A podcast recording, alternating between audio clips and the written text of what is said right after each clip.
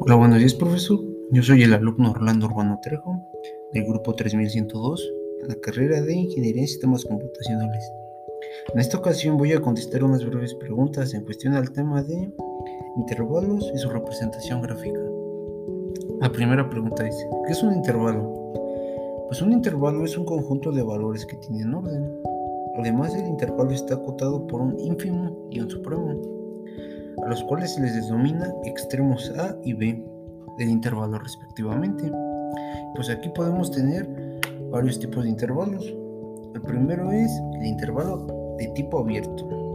Este nos dice que todos los números entre A y B, sin contar A y B. La desigualdad quedaría A menor a X y menor a B. Después de ahí sigue el intervalo tipo cerrado, el cual nos dice todos los números entre A y B, incluyendo A y B. Entonces nuestra desigualdad quedaría A menor o igual a X y X menor o igual a B.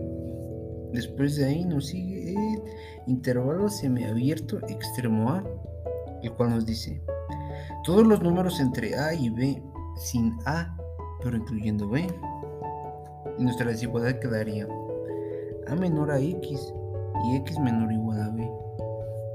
Después de ahí seguimos con el último, el cual es el intervalo semiabierto extremo b, el cual nos dice todos los números entre a y b sin b, pero incluimos a. Y entonces nuestra desigualdad quedaría de la siguiente manera. a menor o igual a x y x menor o igual a b. Después de ahí la siguiente pregunta nos dice, ¿qué aprendí? Pues realmente aprendí bastantes cosas. Al principio me costó mucho entenderlo, pero la explicación del profesor, la cual por cierto es muy buena, me logró entender mejor los ejercicios. También supe, supe aplicar los intervalos de forma correcta y representarlos en notación decimal, la desigualdad y su forma gráfica. La última pregunta dice, ¿cuáles son mis retos?